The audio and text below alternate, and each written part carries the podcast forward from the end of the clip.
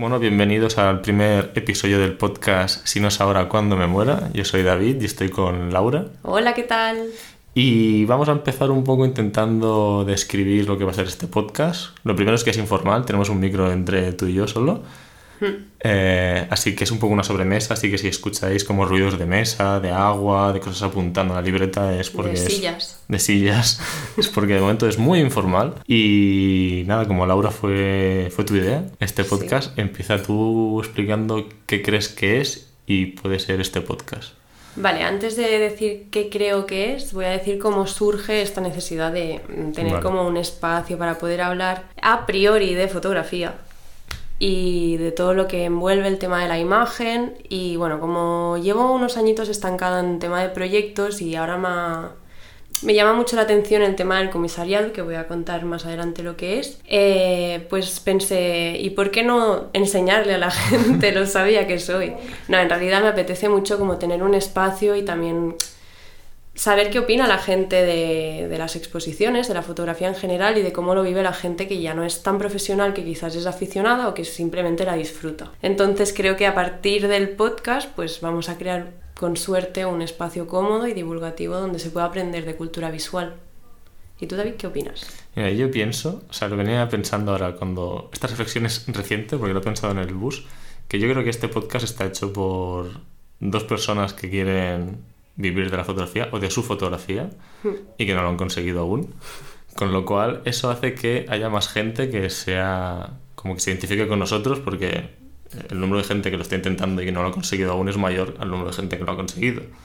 Y creo que a partir de esta experiencia propia, a veces frustrante, eh, a partir de aquí, pues generar conversaciones entre tú y yo que no hemos llegado a tener normalmente.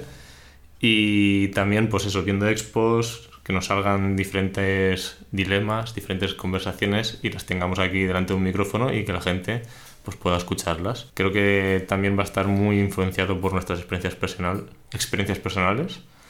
Y nada, y eso, que eso es nuestra opinión. Y Correcto. que Y a ver, tampoco queremos ser como... Es nuestra opinión, como bien dices, y tampoco queremos ser críticos de arte, tampoco tenemos una verdad absoluta en nada. Somos gente que nos hemos formado más o menos en la fotografía, pero eso, que la disfrutamos un montón y forma parte de nuestro día a día. Así que a nivel de academia, pues pasamos un poco de no eso. somos profes. Exacto, no somos profes, tenemos una opinión, también tenemos gustos distintos y nos atraen pues diferentes cosas que creo que es lo interesante del podcast, como los Sí. distintos puntos de vista en la fotografía que tú haces y la que hago yo y la manera que tenemos de disfrutarla, pero creo que el punto en común es ese que somos dos fotógrafos frustrados sí, por desgracia. y que, y que bueno, también a nivel moral y eso también nos, nos como compenetramos bastante bien. Sí, o sea, yo creo que también habrá bastante de desfogarse en este podcast. Correcto, criticar, rajaditas. Exacto. O sea, no, no rajar en concreto a nadie, pero sí de la situación actual que nos encontramos o que podemos llegar a vivir durante Claro, este podcast. Deberíamos poner en contexto, somos eh, yo joven, según David no tan joven. Exacto. Eh, pues eso, en Barcelona. Y cosas que, bueno, tampoco queremos hablar mucho de temas políticos, pero sí siempre van a caer pues cosas sistémicas porque formamos parte de esto. Así que, Sí. Bueno, eso ya, ya se irá viendo. Eh, el guion que tenemos es mínimo, por no decir nulo, en este primer episodio. Eh, sí que es cierto que tenemos ya, que al final del programa diremos qué expo hemos ido a ver para Ujú. comentarlo en el segundo episodio, para que tengáis tiempo luego vosotros y vosotras para ir a verla también si queréis, que no es obligatorio porque no comentaremos eh, explícitamente sobre la exposición. Eh, bueno, ha entrado alguien en casa de Laura y no pasa nada. Si se oye de fondo, pues se oye, Laura. Vale, Estamos, vale, eh, no vamos a parar el mundo por este podcast. no vamos a parar el mundo. Eso, que no vamos a comentar explícitamente foto por foto, sino que a través o a raíz de las exposiciones, pues tendremos ideas o dudas que charlaremos. Surgirán, bueno, eso era la puerta de mi casa. surgirán debates y como bien dice David, no tendremos la referencia visual, porque un podcast es eso, un podcast. Entonces no hay vídeo, no hay referencia visual. Si de verdad os interesa de lo que estamos hablando, pues id a ver las expos y, Quien pueda. y googlead quien pueda. Exacto. Intentaremos dejar también constancia de todo lo que hablemos. Si hacemos referencia a algo, pues dejarlo anotado. Linkearemos. Exacto. Eh, tenemos un Instagram que Sí. de momento Vacío. está vacío. Eh, pero bueno, más allá de eso, yo creo que toca un poco que la gente nos conozca. Y para ello, eh, la idea era preparar nuestras preguntas para el uno al otro, sorpresa. Yo no he hecho Eh, los deberes. Laura no ha hecho los deberes. Laura quería hacer un decálogo. Sí.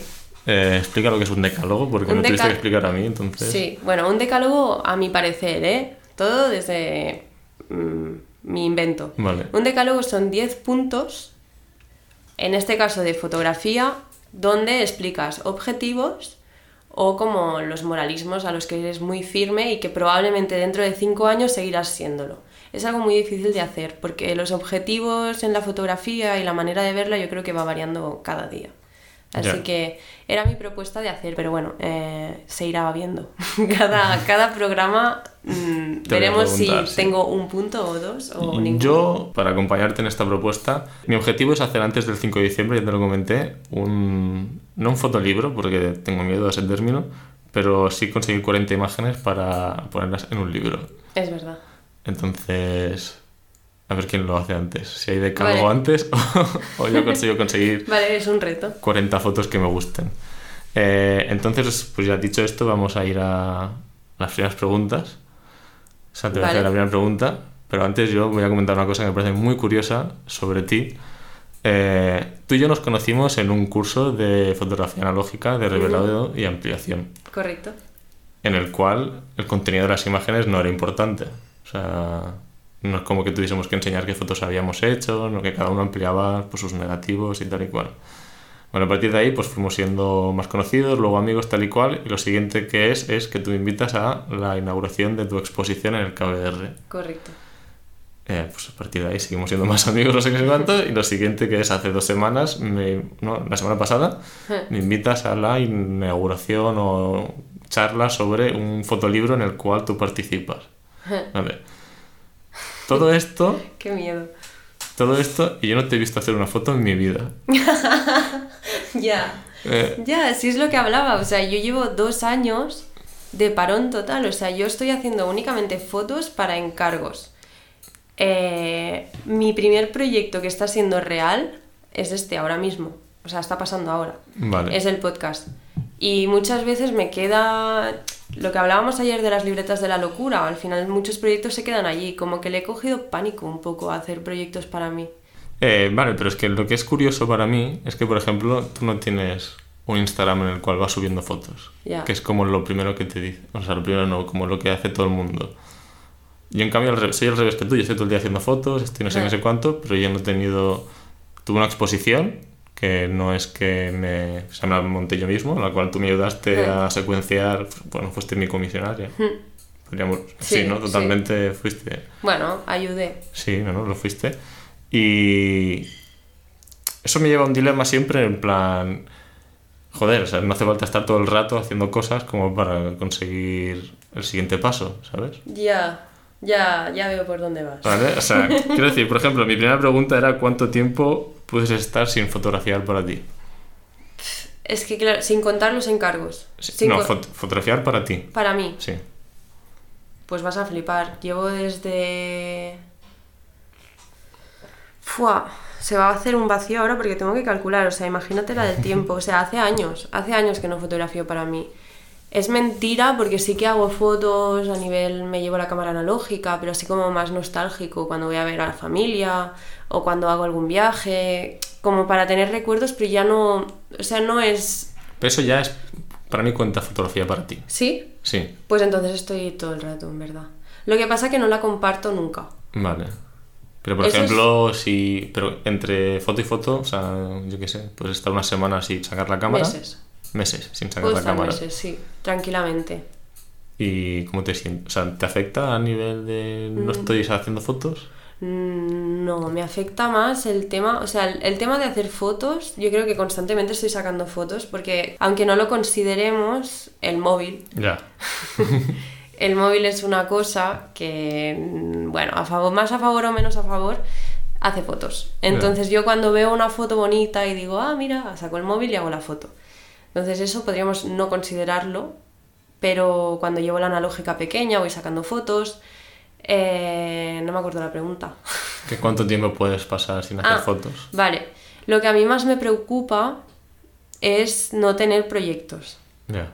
Eso es lo que me- más me preocupa. O sea, yo soy persona que tengo que como idear antes de hacer una foto y me preocupa tener como la cabeza podrida. Últimamente creo que estoy un poco oxidada en ese sentido. Por lo que tú decías de que si la expo, de que si que el fotolibro, de que si no sé qué, al final he rodado tanto lo mismo Ya. que han, han ido saliendo cosas, pero de la misma cosa todo el rato, y al final ahora, pues como que se me ha gastado ya lo que llevaba, Ya, ¿sabes? y he per- bueno, no he perdido el tiempo en ese sentido, pero como que he estado volcada mucho en hacer la parte mediática, la parte de la forma y demás, pero luego idear nada de nada. Entonces, eso es lo que me preocupa. Bueno. ¿Quieres que te haga yo las tres del tío? ¿No quieres hacerte alguna pregunta? Vale, te voy a preguntar A ver qué se te ocurre, porque al, al no haberte preparado las Ya, preguntas... yo te quería preguntar, eh, ¿cuántas, o sea, es una duda que de verdad tengo desde hace mucho tiempo, que creo que ya te pregunté alguna vez, pero bueno, lo preguntaré por aquí. ¿Cuántas fotos, o sea, cuántos carretes cuando hacías analógico hacías a la semana? Nada. O sea, Nada. yo... En lo máximo que he disparado en un mes son cuatro o cinco carretes. Me Y porque... Que disparo en digital ahora también, ¿eh? Eh, Pero Entonces- cuando estabas un- únicamente analógico. Nada. O sea, por ejemplo, haciendo street y tal, podía disparar entre dos y cuatro al mes. Pero no porque no salga de fotos, sino porque soy muy selectivo a la hora de fotografías.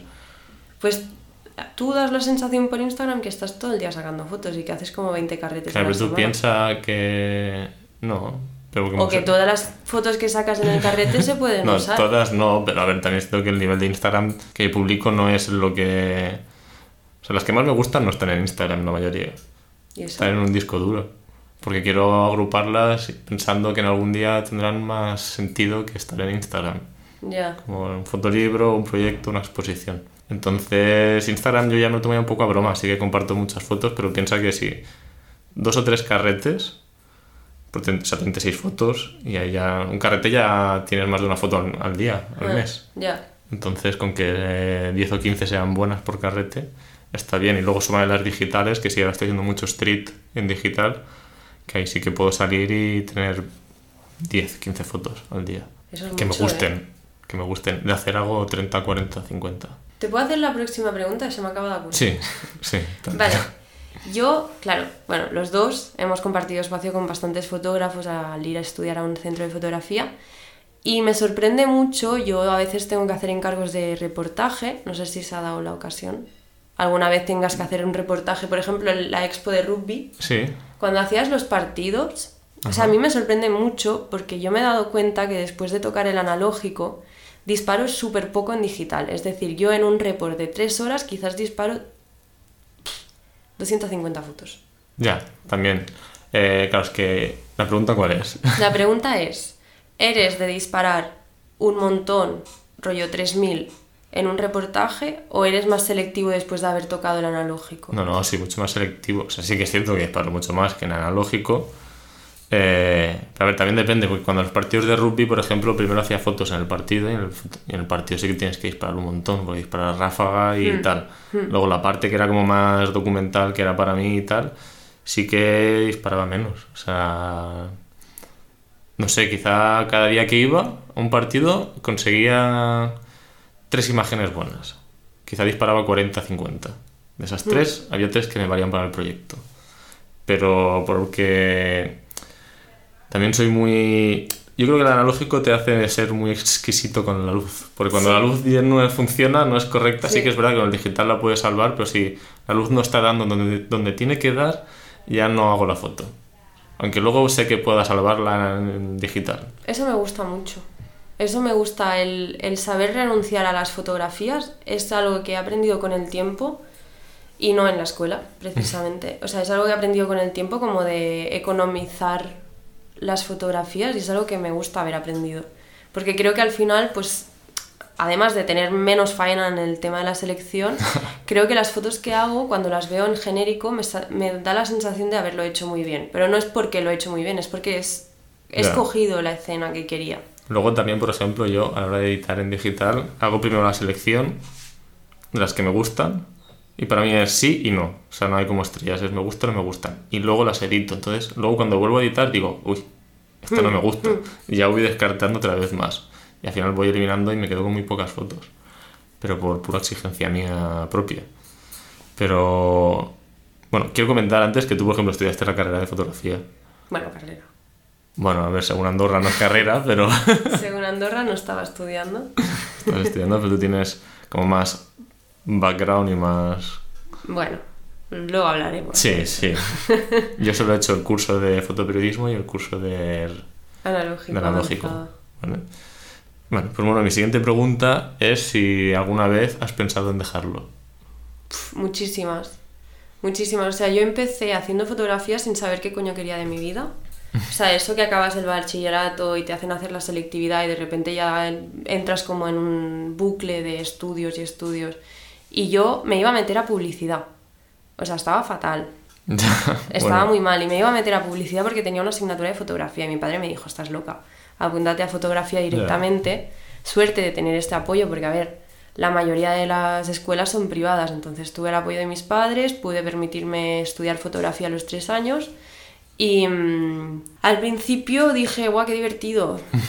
Pero en tercero estaba como, ¿qué coño haces? O sea, llevas tres años estudiando algo que sí, que te encanta, que lo disfrutas, que no sé, pero es que no, que no, que no hay salida en eso, que no, no tiene ningún sentido. Y me entró la crisis, me entró bajona. Estuve faltando a clase durante una época porque no le encontraba ningún sentido. Bueno, bastante triste. Me encontré bastante triste en ese momento. Y ahora mismo, que el año pasado fue el primer año sin estudiar. ¿El año pasado estaba estudiando? No. Fue el primer año sin estudiar y me dije a mí misma, por mis huevos, por mis huevos te pagas el alquiler con encargos. Y así lo hice. Y este año estoy igual. Voy un poco de culo, con el agua a cuello, que quiero ahorrar y no puedo porque voy un poco al día. Pero bueno, está, está funcionando de momento. Estoy también buscando trabajo de otras cosas porque creo que es la manera de poder vivir de la fotografía. Hacer periodos en el que trabajas de lo tuyo y periodos en el que pues haces un poco de, de fondo. Ya, pero joder, ya... O sea, pero cuando has dejado... un O sea, cuando has pensado en dejarlo, es como... Por ejemplo, no creo que nunca dejes de hacer fotos. O sea, creo que es algo que es... O sea, puedes pensar en dejar de pensar en hacer un proyecto. ¿O no? O dejas de totalmente en plan, bueno, quiero hacer una foto en mi vida. Fua. Es que. Es que. Claro, dejar de hacer fotos no dejaría nunca de hacer fotos. Es que por eso te digo... Claro, nunca dejaría la carrera, tienes, tienes razón. Yo creo que sería más en el sentido de que ya no le buscaría una salida a lo que hago, simplemente lo disfrutaría y ya. Y luego pues buscaría salida en otra cosa que quizás me hubiera puesto, yo que sé, a estudiar floristería o algo así que también me gusta mucho. Y quizás tiene más sentido en el mundo en el que vivimos hoy. No, pero yo creo que realmente, por ejemplo, si... O sea, dejarlo, yo creo que estamos tan metidos que no lo podemos dejar... O sea, no podemos dejar de hacer fotos. Lo que podemos dejar es de tener ganas de promover o promocionar o todo lo que conlleva el ser fotógrafo, que no es hacer fotografías. Que Sí. es toda una lista de cosas que a mí, sinceramente, me molestan mucho y no me apetecen hacer nunca. A mí me chirrían también. El generar un producto de lo que a ti te gusta me, bueno, me, me entra como un poco Ya. cortocircuito. O sea, a mí ya, por ejemplo, que yo sé que a ti, por ejemplo, yo creo que te, te es más fácil eso, porque yo creo que tú funcionas al revés que yo. Como que tú primero tienes un discurso y luego generas las fotos. Hmm. Yo al revés, no tengo las fotos, tengo que generar un discurso a, a- a raíz de las fotos. Ya al generar un discurso me molesta. Ya Hmm. el por qué tengo que ponerle palabras a estas fotos. Claro. Claro, yo nazco de la idea. Ya. Ah, bueno, yo nazco de la idea. yo, gran filósofa contemporánea. pero tienes como un concepto y luego a partir de ahí haces las sí, fotos. o sea, me viene una idea y entonces a partir de ahí voy como probando con fotos. Pero yo creo que en algún momento si se deja, se deja el hecho- eso, el dejar de querer, no sé, intentar conseguirlo. Hmm. Pero las fotos yo creo que nunca van a dejar, o sea, yo creo que nunca voy a dejar de hacer fotos. Sí que hay periodos que voy a hacer más o menos fotos. Por ejemplo, yo me he dado cuenta que cuando he estado hasta arriba de cosas que hacer que no tienen que ver con la fotografía, como estrés tal y cual y cual, yo dejo la cámara en casa. Como que no tengo ganas de, joder, si tengo que ir a hacer tal papeleo, luego tengo que ir al médico, luego está pasando esto, mi pareja está mal, no sé qué, no sé cuánto, como que no, o sea, no es como una prioridad para mí el coger la cámara. O sea, no soy ese tipo de persona de, uh, voy a llevar la cámara y voy a hacerle fotos a mi novia mientras llora. No sabes, o sea, no soy... No. Bueno, yo eso lo hice una vez. Pero era un proyecto Ya, pero era un proyecto, la ¿sabes lo que decir? Sí, vale, no lo entiendo, pero que, que me, o sea, digo, hoy sí, la fotografía es lo más importante, pero cuando han venido momentos de cosas que he tenido que hacer como súper importantes, como que aparto la fotografía un rato y no pasa nada, ¿sabes? Como que si- sigues vivo luego. Claro.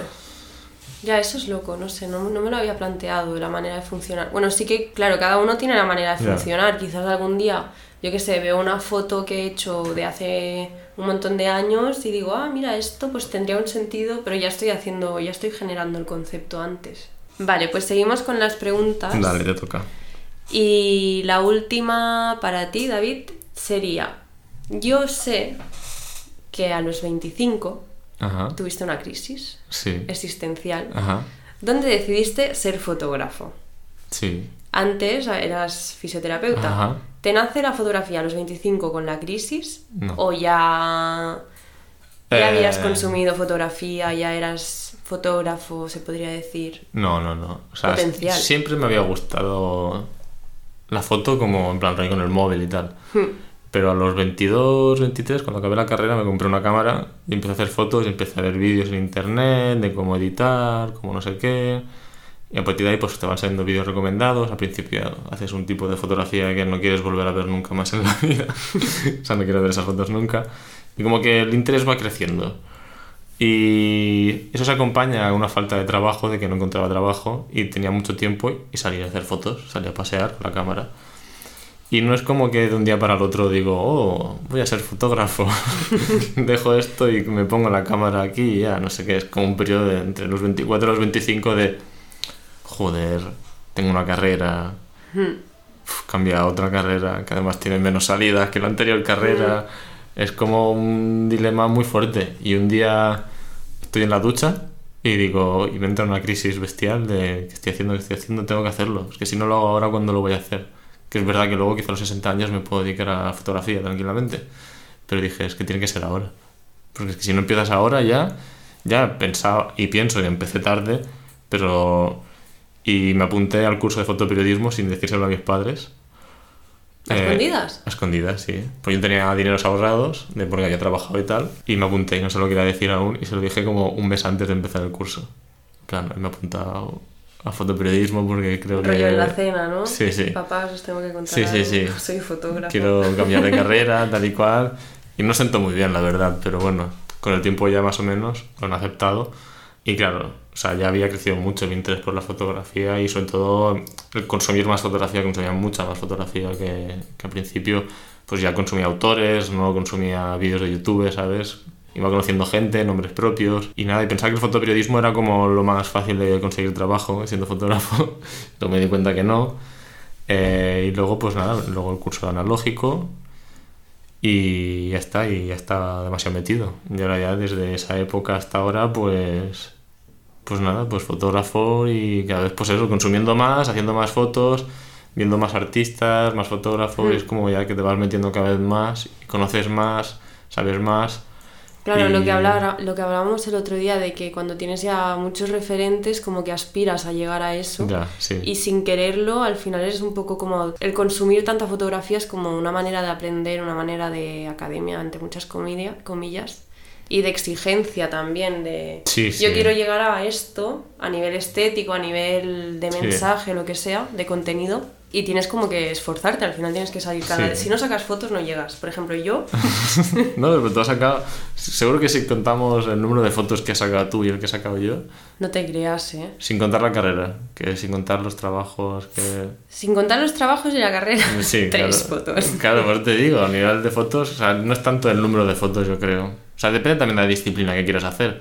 Yo, por suerte, no sé, me rodeo de mucha gente, sobre todo mujeres fotógrafas, jóvenes, que hacen fotografía muy distinta a la mía. Y creo que eso es muy importante. Porque, o sea, yo que sé, tengo amigas que hacen autorretratos, amigas que hacen sesiones súper íntimas, eh, amigas que, yo que sé, pues hacen paisaje, o yo que sé, como la Ari, que hace tipo de autorretrato muy distinto que algo que yo jamás haría, pero el consumir también distintos tipos de fotografía como que también me hace como una influencia, ¿sabes? A mí, porque yo siempre veía que las fotografías, por ejemplo, de los demás eran como muy sensibles, como una sensibilidad muy, muy alta y yo en el street es muy difícil conseguir fotos que tengan esa sensibilidad. Y Entonces yo eres- intentaba conseguir esa Pero eres sensibilidad. un mentiroso porque yo creo que eres súper sensible con la luz que hay. con Ya, el pero gesto por de la eso, porque yo veía lo que hacían las demás y decía, yo también quiero esto en mis fotos, pero no quiero hacer sesiones porque no me apetece estar delante de una modelo o un modelo. Y buscaba como trasladar eso al street, que es lo que yo hago, o al documental, ¿sabes? Mm, Buscar mm. esa sensibilidad. Entonces, pues eso, consumir no solo fotografía que yo creo que es mi tipo, mi género, sino también el consumir todo tipo de fotografía. Y eso es algo que llevo haciendo últimamente y que por suerte pues conozco gente que la hace también. Pero, pero sí, estamos en ese... es- en verdad es un hoyo, quizás sería más feliz si no hubiese empezado en la fotografía. Bueno, yo creo que es bonito en el sentido, o sea, si te liberas de la presión en la cual no, no nos hemos liberado aún, si te liberas de la presión que hay ahora mismo como de reconocimiento, de que tampoco mérito, porque lo único que queremos es dinero. Entonces, Bueno, y no, tampoco... reconocimiento por el trabajo, yo te digo que tampoco me, me ha aportado demasiado. eh. O sea, te sienta muy bien que la gente Sí. diga que tu trabajo está guay y eso, pero bueno, te quedas como con una cara en plan, vale, soy famosa y so- soy pobre, o sea, no tiene ningún sentido. He Ya. salido en, en la tele, en el periódico y en no sé cuántos sitios, pero ¿para qué? ¿Sabes? Luego sigo buscando trabajo en, el, en sitios. Ya, para ya. decir, "Mm, pero no nos pagan aún. Yo, sí, yo por ejemplo coincido con eso. O sea, yo por ejemplo, lo ideal para mí ahora sería encontrar un trabajo en el cual no tenga que pensar, que no tenga que ver con la fotografía y luego tener tiempo para dedicarme a la fotografía. Sí, yo creo que es el punto en Pero el que porque necesito el dinero, ¿sabes? Porque al final el dinero es lo que me da un poco la calma en mi cabeza. Sí, también creo que, bueno, vamos sujetos mentalmente a que si no, o sea, si no tenemos un beneficio económico no somos no dignos vale. de Sí, vivir, exacto. ¿no? Bueno, yo básicamente no soy digna de vivir porque no podría pagar el alquiler, Eh, no podría pagar la comida, no podría ir a ver a mis padres a Andorra, tantísimas cosas que al final, yo que sé, con mi pareja mm, no- hemos renunciado a muchas cosas por el no poder, ¿sabes? Y al final tienes que ajustarte. Ellos- Esto no lo ponemos, esto... Sí, sí, no, porque muy- justamente yo... Pero o sea, esto es súper íntimo. Me da igual, pero yo te lo voy a contar. O sea, yo, eh, yo he renunciado también a muchas cosas en mi vida. O sea, yo, por ejemplo, mis amigos eh, se levantan a las 9, o sea, se levantan a las 7, van a trabajar hasta las 3 y luego a final de mes tienen un sueldo de 1.500, 2.000 euros, 2.500 euros, el sueldo que tengan. Se van de viaje a muchos sitios, eh, se van en Uber a todos los sitios, se, se pueden permitir ir a cenar a sitios de 120 euros, se pueden Uf. permitir como muchas cosas que yo no puedo permitirme, pero yo no tengo que levantarme a las 7 de la mañana para ir a un trabajo donde todo esto. Entonces, tienes que tener en cuenta Sí. que estás renunciando a muchas cosas. Yo, por ejemplo, salgo de Barcelona una vez al año, porque no puedo permitirme irme de viaje. Porque no tengo unos ingresos, porque estoy dedicándome a hacer una fotografía que no me da dinero a día de hoy. Entonces, pues claro, cuando ellos hablan de que si me voy a comprar un piso o no me voy a comprar un piso, pues yo me siento un poco como, joder, tío, yo no tengo ni para... O sea, me compro un carrete y me siento mal una semana, ¿sabes? Y son Totalmente, 7 euros. Totalmente. Total- Pero, Yo este fin bueno. de semana me fui con mis amigas a, aquí a, Giro- a Girona, no, me- no he salido ni de Cataluña. Y mm, bueno, eso cuesta dinero. Y al final dije, mira Laura, tomar por culo, o sea, tomar por culo, no puedes estar eternamente como resignada a que tienes que ahorrar, tienes que ahorrar, tienes que ahorrar, porque te lo has currado y estás pudiendo pagarte lo que te Claro. permite vivir en Barcelona, que es bastante caro ahora mismo, y ya está, y basta, o sea, de Sí, sí. renunciar a todo, no puedo renunciar a todo. O sea, no hay que renunciar a todo, pero sí que es... Sí, ser sí consciente que- de que, bueno, pues al llevar este tipo de vida que es como, no sé, Hay que llevar pequeñas renuncias Sí. cada día, rollo, no poder, yo qué sé, ir a cenar con tu pareja o Exacto. con tus amigos o ir a comer por ahí o... Exacto, exacto. No me puedo permitir subir tantas veces a Andorra, Claro.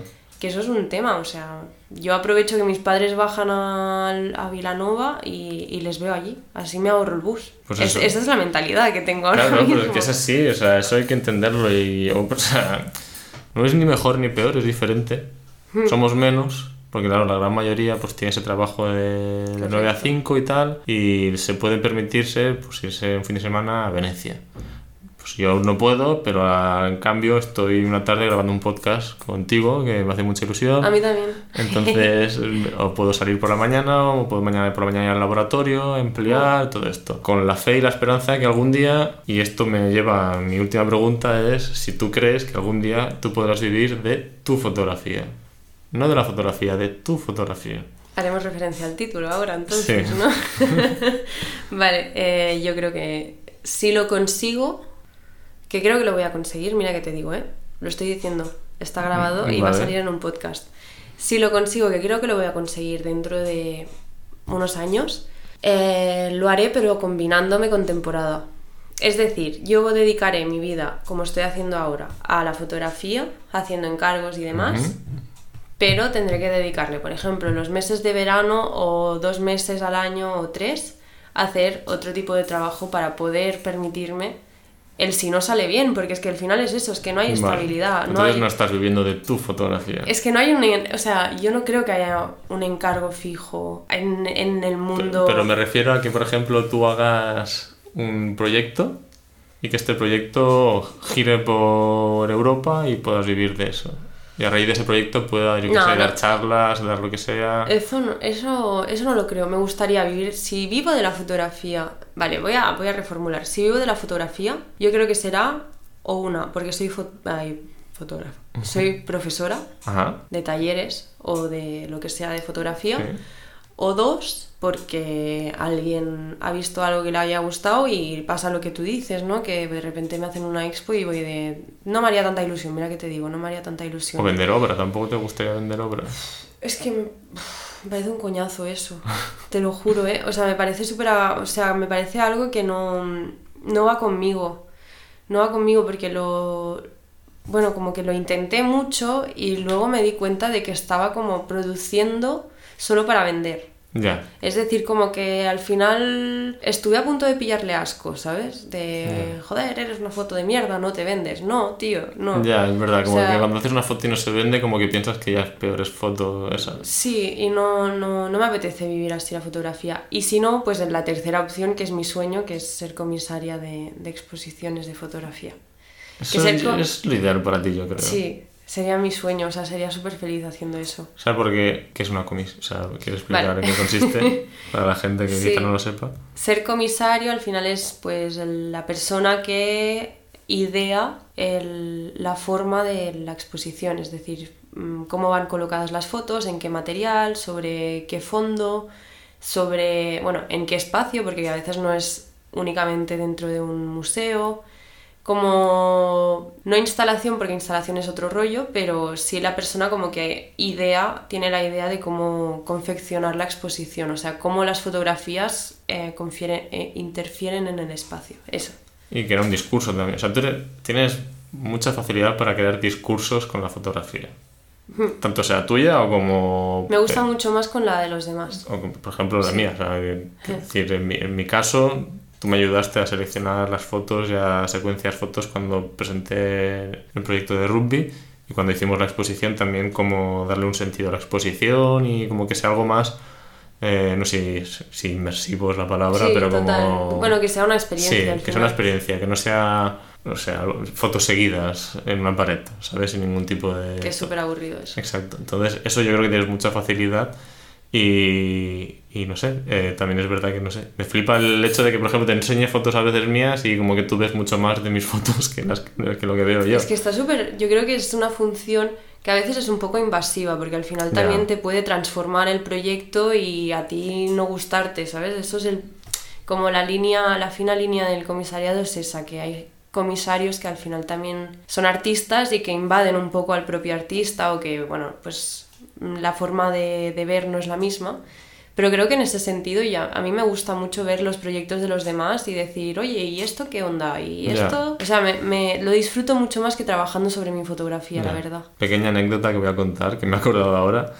Fuimos a una expo en el KBR hace tiempo, no me acuerdo qué expo era. Y me acuerdo que salimos. eh, o sea, era, estabas tú, creo que estaba Ari, quizá Chris Sí, y yo, y no sé si alguien más. Y. "Eh, ¿Qué tal? Guay, la expo, no sé cuántos, no sé cuántos. Y tú dijiste. eh, Uf, la luz no era muy buena. La luz que han usado no era muy buena y reflejaban las fotos y eso no sé qué. Y pensé, esta tipa, Yo soy ¿cómo la... se fija en estas cosas? O sea, ¿qué, qué tipo de mentalidad tiene? Como, Yo soy la persona que cuando va a una expo mira detrás del marco. O sea, no mira la foto, sino mira detrás del marco a ver cómo está colgado y... sí, sí, y dije, madre mía, digo, que, que- no sé. Eh, ¿Y eso? ¿Y Eh. tú crees que vas a vivir de la fotografía? Uf, de mi fotografía. Eh, No, de la, de la, nada, de la fotografía. en sí. Eh,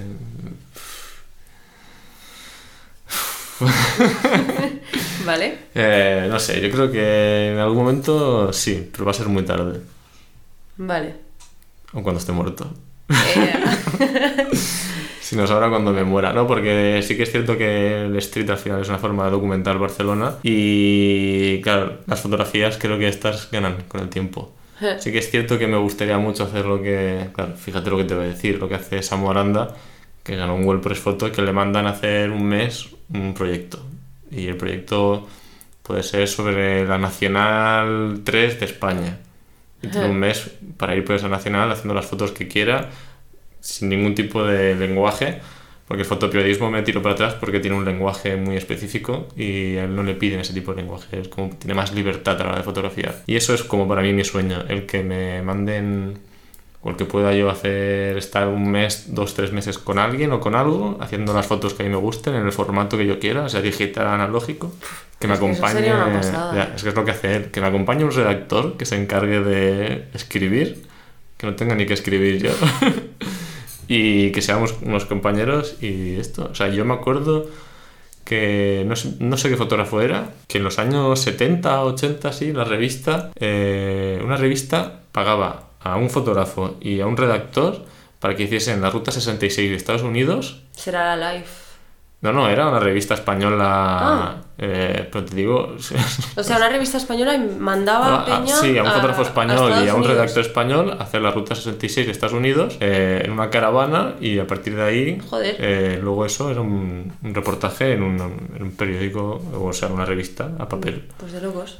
Eso es algo que a mí me fliparía que me digan además yo tengo mucho interés por temas que no son como yo no quiero irme a la guerra no quiero irme al, otro- al culo del mundo no quiero irme a ningún sitio a mí dame eh, La abuela del pueblo, la abuela sí, o centenaria yo qué sé. un- Estoy impresionado con un grupo de petanca ahora. Que los veo pasar siempre y me gustaría hacer fotos en ese sitio donde juegan a petanca, unos abuelos, y se reúnen ahí. Eso me interesa, estar un Es mes con un esta mundo, ¿eh? gente. que tienen el recoge bolas de Sí, ese sí. imán. Es todo un- Sí, sí, por eso. una mafia eso, ¿eh? Sí, sí. Hay quesos y jamones de premio al final, los fines de semana. Es un tema que me fliparía hacer. Pero claro, eh, eso no vende mucho, la verdad. Entonces, pues bueno, no sé. Yo quiero como hacer mis fotos de street y luego quiero hacer como pequeños repos o, docus. O sea, Hmm. no sé. Yo creo que lo que más me gustaría es fotografía documental íntima. Es lo que más me molaría hacer. O libertad absoluta de algún tema. Sí. Pero eso es muy difícil porque la, la única persona que lo está haciendo aquí en España que conozca yo es Samu Aranda y, joder, ganó un WordPress Photo en su día, o sea que ya es un tío que trabajaba en New York Times, que es el que le paga todos estos encargos. Pero no quiero tampoco la vida esta arriesgada de irme a, a primera línea de guerra y... Ya, y esto. Ya, eso es un tema. Yo, por ejemplo, cuando pensaba en este tipo de fotografía, porque también me gustaría mucho yo proponer, o sea, ser tan famosa, que soy yo la que propone el tema y me dicen que sí a todo. Entonces, en este mundo de fantasía que yo ideaba, pensé, es que claro, eso no me permitiría, yo qué sé, tener como una sensación de hogar, tener una sensación de familia, que bueno, que no iría más allá de quizás mi pareja y yo, Sí. o mis amigas y yo, o... pero no, no sé, como que me daba un poco de vértigo el no tener un sitio fijo al que recurrir, ¿sabes? Y tener que estar ro- trotando Ya. No, no, cada... O sea, que no creo que fuera cada mes, porque al final cuando haces estos encargos, pues te dan para bastante. Pero... uf, No sé, me yo creo parece que... un- un- Eso sí que me parece una renuncia muy grande. Sí, es que yo creo que le debo mucho. No, mentira, no le debo nada. es, decir, es decir, le debo mucho a Barcelona. Mentira, no le debo nada a Barcelona. pero sí que, soy de Barce- sí que soy de Barcelona y como que creo que me gustaría mucho ser, no sé, que ser como un fotógrafo de Barcelona, ¿sabes? Como cuando se hable de Barcelona salga mi nombre en algún momento, ¿sabes? O sea, yo fotografío mucho en Barcelona porque no puedo salir de Barcelona básicamente, entonces, pues, no sé, que, que esté ahí. Yo creo que sí que va a pasar, como las fotos de antaño del Raval. Claro, por eso. Claro. Yo te digo que eso, si no es ahora, cuando, Cuando me, me muera. y, y creo que ya, primer episodio, Ha quedado muy bien el final. Sí, ¿eh? Lo, eso hemos lo- dicho, lo hemos dicho a coro. Sí, sí. Solo decir que hasta aquí el primer episodio, que la exposición que comentaremos de aquí dos semanas saldrá el podcast cada domingo, una semana sí, una semana no. Es la exposición que está ahora en el KBR Flama. Y No, cabe, una- cabe remafle. el KBR Mafre y está el KBR Flama y la otra exposición de la Carrie Mae Wims. Wims. Eso. Yeah. Iremos a verla y a partir de ahí comentaremos. Pequeño spoiler, vale la pena. Vale la pena y los martes es gratis. Y los martes es gratis importante, jóvenes. Y eso pues nos vemos cuando sea. Adiós. Chao.